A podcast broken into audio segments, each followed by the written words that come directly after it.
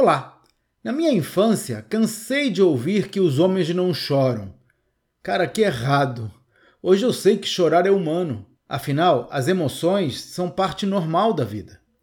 Por isso, se algum dia você sentir que a emoção vai molhar os seus olhos, faça uma pausa para se recompor. Saia da sala, desligue a câmera por uns instantes e, quando voltar, em vez de pedir desculpas por ter se emocionado ou fingir que nada aconteceu, simplesmente reconheça a sua reação e, se achar adequado, explique de onde ela veio.